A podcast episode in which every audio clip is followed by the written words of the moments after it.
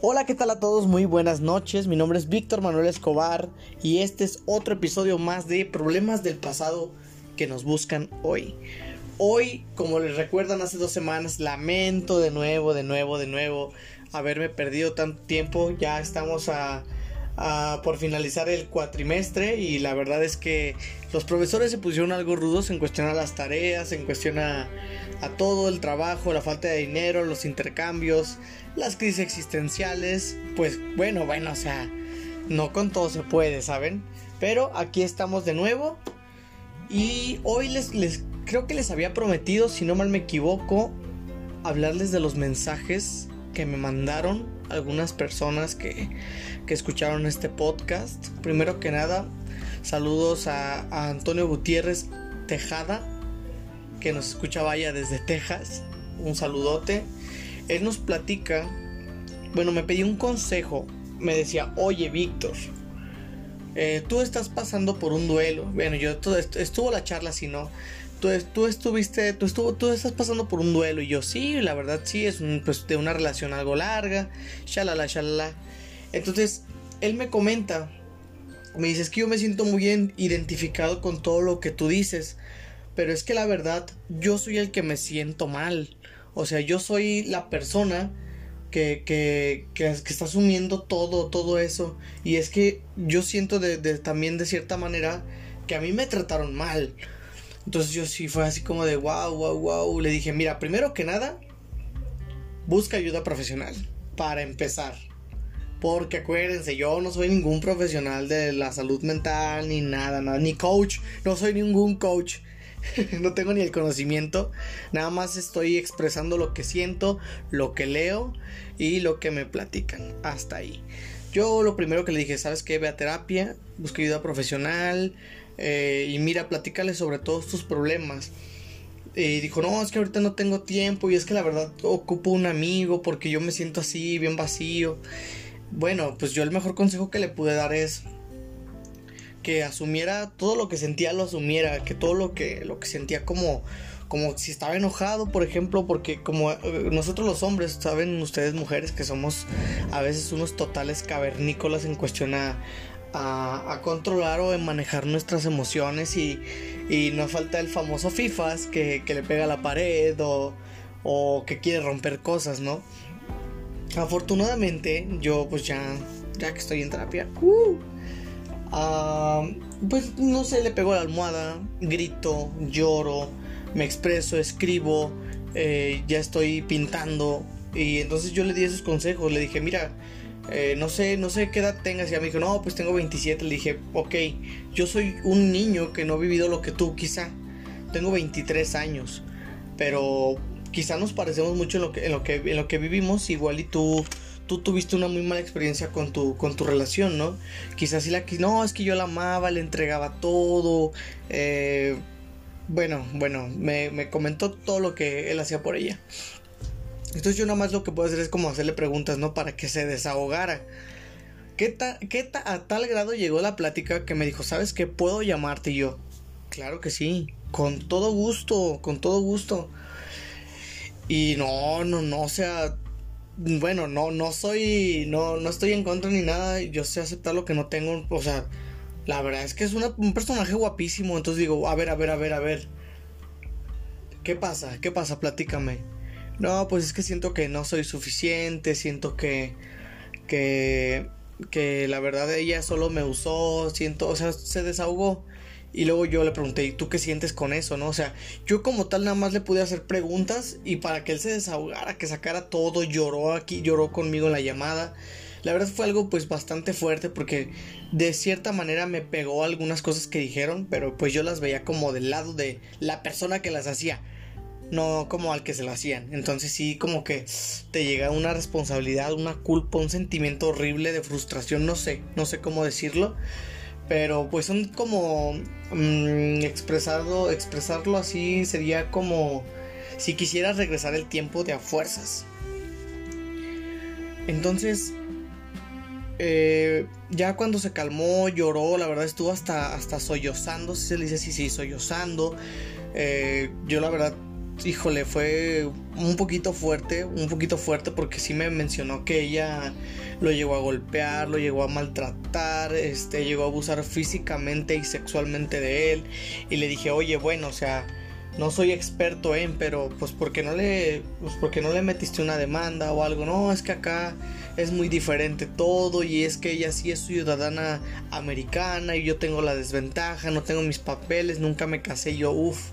O sea, qué situación tan difícil está pasando esa persona que está allá en Texas, eh, eh, mi querido Toño ¿Qué, qué, cosas está, están sucediendo allá que no te dan aquella igualdad, ¿no? Aunque todos seamos humanos, como tú no eres americano, pues no te voy a, no te voy a brindar el apoyo que te mereces. Entonces le dije, ¿sabes hablar bien inglés? No, sí, sé hablar bien inglés y lo hablo medio rancherón, medio pocho. Y yo le dije, medio pocho será. Y dijo, sí, sí, pues. Entonces yo le dije, mira, eres una muy buena persona. Yo la verdad te siento con una vibra genial. Eh, creo que tienes mucho por brindar. No sé en qué trabajes. Eh, él creo que es mesero, me dijo, soy waiter.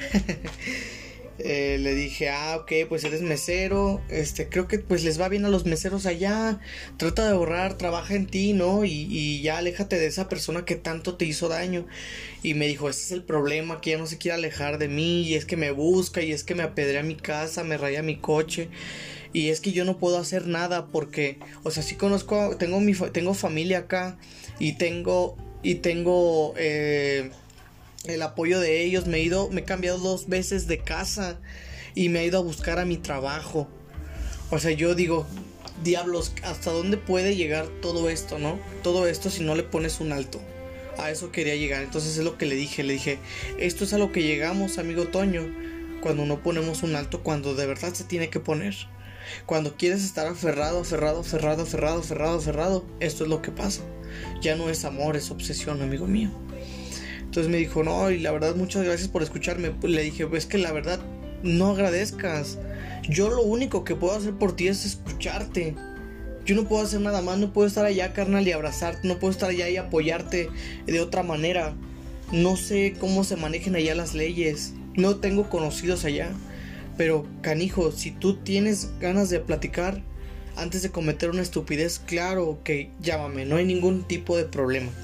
Toñito, entonces un montón de saludos y hay que trabajar en eso, hay que buscar soluciones, recuerda, siempre piensa con la cabeza fría. Y pues gracias por permitirme contarles esto a las personas que, bueno, a mis, a mis oyentes, que ya somos 27. Uh.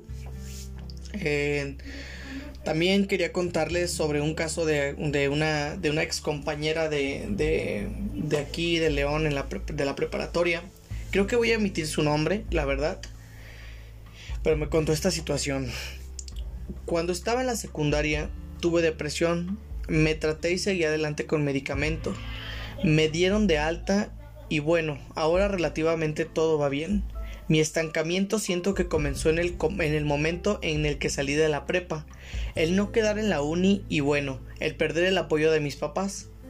Y ahí me pone entre paréntesis. Aquí en esta parte me di cuenta de que toda persona a la cual habla conmigo la considero de inmediato amigo, pero realmente cuando me pasan cosas como esta me sentí sola completamente y me di cuenta de que a todo mundo les daba mi corazón abierto, pero no creo haber recibido mucho. Ahí cerró el paréntesis. Cuando salí de la prepa, busqué un trabajo temporal para poder seguir mis clases de teatro, pero por lo mismo del trabajo, irónicamente, dejé las clases de teatro. pero bueno, pensé, en aquel momento en ingresar, acomodar los horarios y se resolvería todo. Después de un mes más o menos, descubrí de la peor manera que estaba embarazada lo descubrí cuando tuve un aborto, un aborto espontáneo. Por obvias razones le tuve que contar todo a mis papás. Y, de ahí perdí el apoyo de ellos en cuestión a estudios, en cuestión de estudios y apoyo económico. Me, luego puso otra vez un paréntesis. Me dijeron que si yo quería una carrera, ellos ya no me apoyarían, que yo tendría que pagar todo. En ese momento, mi novio, no voy a decir su nombre, estaba trabajando en la Ciudad de México, así que yo tuve que ir con dos de mis tías y mi mamá con el ginecólogo. Entonces, ahí puso otro paréntesis, para, para saber y todo había salido o era necesario de grado. ¿De ese grado es de grado? Me, deja en duda. Me siento agradecida de su apoyo en aquel momento de mis tías, pero aún así me sentía muy sola. Algo me hacía sentir dormida, de ahí cambié de trabajo y comencé a distraerme con trabajo, ya que en ese momento y hasta ahorita casi no hablo con nadie. El trabajo comenzó a ser rutina y odio las rutinas, así que cuando comenzó la pandemia me salí del trabajo y pasé casi un año encerrada en casa sin contacto con nadie más que mi novio y con mi mejor amiga. Aún, aún así no es lo mismo que salir. Constantemente tengo de esas noches en las que te sientes una mierda por completo y quieres terminar con todo y huir. Hace un año falleció una mujer, la hermana de mi papá, la cual consideraba como una segunda madre. Era realmente cercana a ella desde pequeña, era la única mujer la cual me apoyaba en todo y trataba de una manera muy especial y amable a mi novio, lo cual no hace nadie más de mi familia de parte de mi mamá. Ella falleció un día antes de mi cumpleaños. Por la noche yo estaba junto a ella y aquel día, bueno, mi cumpleaños número 20 fue un funeral muy doloroso para mí, lo cual aún me duele cada vez que lo recuerdo. Hace unos meses comencé a trabajar en una panadería y comencé a subir algo de peso. Y bueno, mi ansiedad está creciendo cada vez más, el no hablar con nadie, estar aislada del mundo, además de que mis padres son muy estrictos y no me dejan salir a ningún lado. Es muy raro el poder salir. Ahora en mis planes está el poder independizarme, salir de casa y volver a hacer teatro. Tal vez, muy seguramente terapia, o el hecho de poderme comunicarme con algún desconocido. Conocer gente con tal... Conocer gente tal vez me ayude a no volverme loca. Entonces yo aquí voy a meter un paréntesis mío. La verdad, los papás, los papás de mi, de mi compañera son, son, son bastante estrictos. Tanto así que conozco la situación de, de, ellos como pareja de novios. Los, ambos son mis amigos. Los quiero muchísimo. Si lo escuchan, saben que los quiero muchísimo. Son una pareja muy bonita y, y creo que Mateo siempre... Ah, sí, él ha sido muy responsable siempre. Entonces, ah, creo que... Creo que, que la tienen muy difícil ambos. Y está bien, Sara, está bien. Espero que puedas este, realizar ese sueño de independizarte de, ir a terapia, de, de, ir a lo que más te apasiona, porque yo recuerdo que vaya, que actuabas muy, muy, muy bien, ni se diga en aquel papel de Mujeres de Arena. Por cierto, les recomiendo el libro o que lean la obra. Se trata sobre los feminicidios en México, entonces sí está algo fuerte el libro y, y créanme que ella fue una de las, de las actrices que más destacó.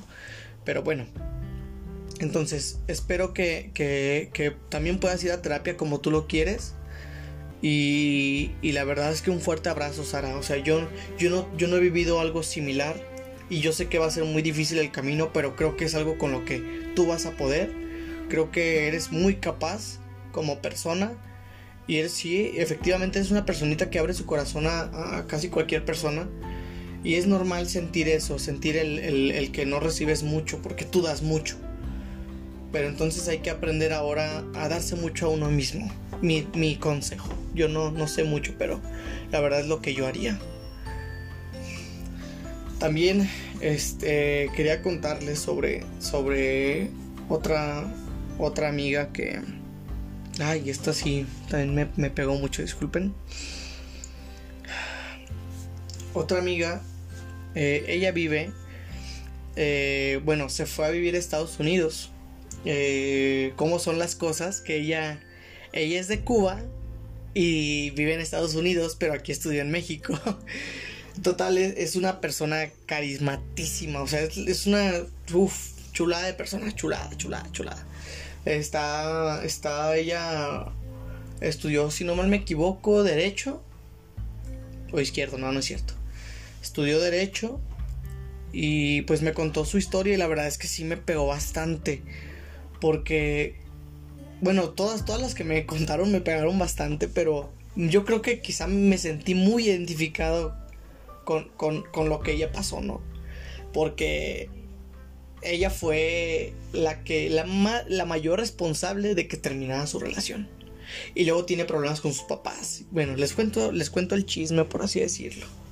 Ella me dejó, tengo autorización de estas tres personas, me contaron más, pero pues así me dijeron que nada más querían sacarlo, entonces no, no puedo contarlo.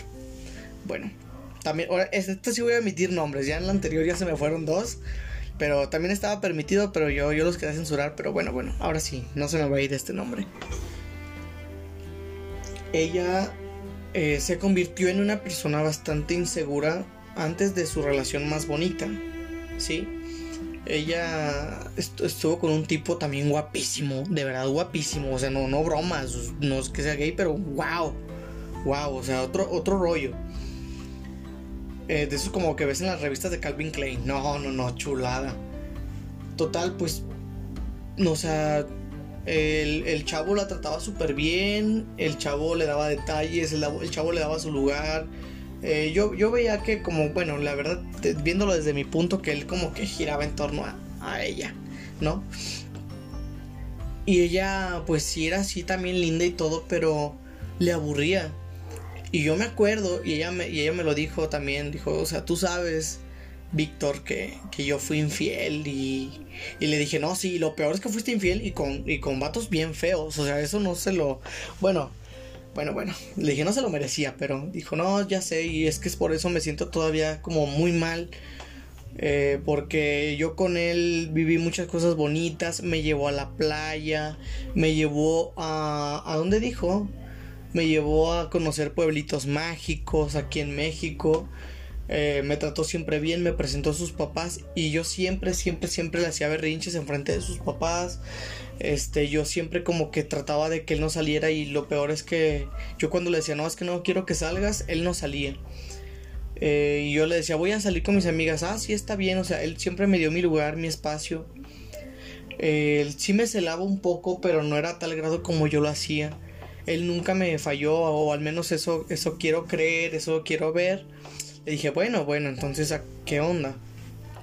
Me dice, es que yo, yo la verdad es que me siento muy mal, Víctor. Y, y, pues me quedé como, como en shock porque dijo, dijo yo, yo lo amo, lo adoro con, con toda mi vida este, yo la verdad no, les, no le correspondí ni un poco, ni un poco, porque no fui nada detallista, no fui amorosa, nunca le cedí un, nunca le cedí un beso en público, nunca lo subí a mis estados. Sí teníamos relaciones, pero pues era muy, muy de vez en cuando porque él nunca me presionó.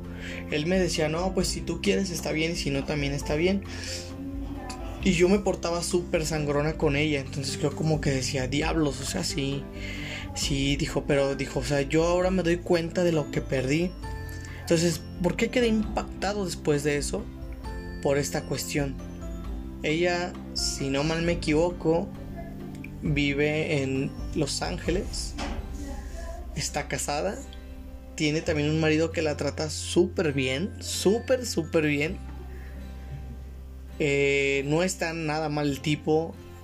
Eh, le da su lugar, tiene un hijo, creo que es un hijo precioso y está, si está embarazada, ajá. Según yo es un hijo y está embarazada ahorita. Y es que le digo, a ver, a ver, pero ¿cómo que todavía lo amas? Y, y, estás ahorita ya casada en Estados Unidos con un hijo. No, pues es que las personas no se dejan de amar y pues me, me quedo pensando, ¿no? Y es cierto, de cierta manera sí es verdad, o sea, las personas quizá no se dejan de amar con el, con el tiempo, o con las malas acciones, o odiándolos, o no sintiendo nada por esa persona. Pero le dije, a ver, entonces cuando terminaste con él, ¿qué pasó? Y ya me dijo que ella todavía tuvo el descaro de terminarlo.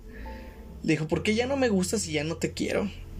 No, hombre, el tipo le lloró híjole, o sea, le fue, la fue a buscar a su casa como, como 20 días llevándole regalos, sin presionarla, sin, sin portarse el tóxico, o sea, sin presionarla, todo súper bonito. Yo decía, güey, es que, o sea, no puede ser, ¿cómo crees?